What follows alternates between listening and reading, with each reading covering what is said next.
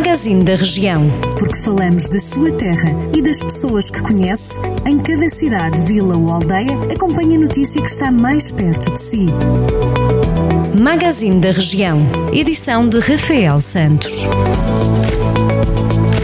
No magazine da região de hoje, a Câmara de Tondela atriu à Plataforma Municipal dos Objetivos de Desenvolvimento Sustentável, um projeto considerado como pioneiro à escala mundial e com o objetivo de mobilizar e capacitar as comunidades locais para os objetivos da Agenda 2030 de Sustentabilidade das Nações Unidas.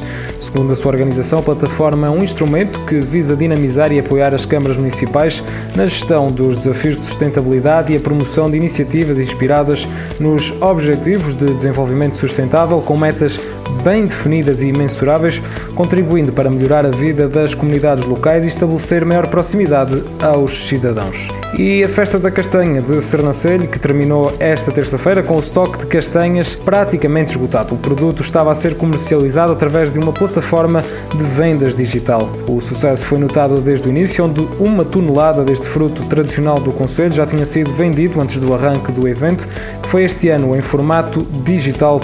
Segundo a organização e os Já foram transacionadas 9,5 toneladas de castanha martainha para todo o país na plataforma DOT.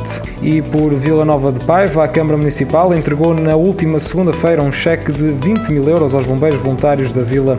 O donativo visa contribuir para a compra de duas novas ambulâncias por parte da corporação, no custo total de 60 mil euros. O cheque foi entregue pelo Presidente da Câmara, José Margado, para as mãos do líder da Associação Humanitária Domingos Frias, com a presença dos comandantes do Corpo de Bombeiros.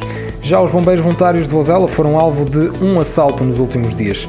O furto aconteceu numa viatura da instituição que estava estacionada num armazém, provocando prejuízos assim na ordem dos 2 mil euros. O caso, esse já está a ser investigado pelas autoridades. Segundo o presidente da corporação, Carlos Lobo, os assaltantes conseguiram roubar um conjunto de baterias e uma motobomba, entre outros materiais como uma lanterna LED. E por Viseu já começaram as obras no terreno de alargamento e requalificação das urgências do Hospital de Viseu. O projeto, que já tinha sido entregue ao empreiteiro, tem um custo estimado de mais de 6 milhões de euros e tinha vindo a ser adiado há vários anos. No entanto, as obras receberam finalmente o sinal de avanço com a luz verde dada pelo Tribunal de Contas há várias semanas. O elogio foi feito pelos partidos, pelas entidades locais e pela Liga de Amigos do Centro Hospitalar Tondela Viseu. Pode sempre ler estas e outras notícias em maior desenvolvimento, sempre que quiser, em jornaldocentro.pt. Jornal do Centro, a rádio que liga a região.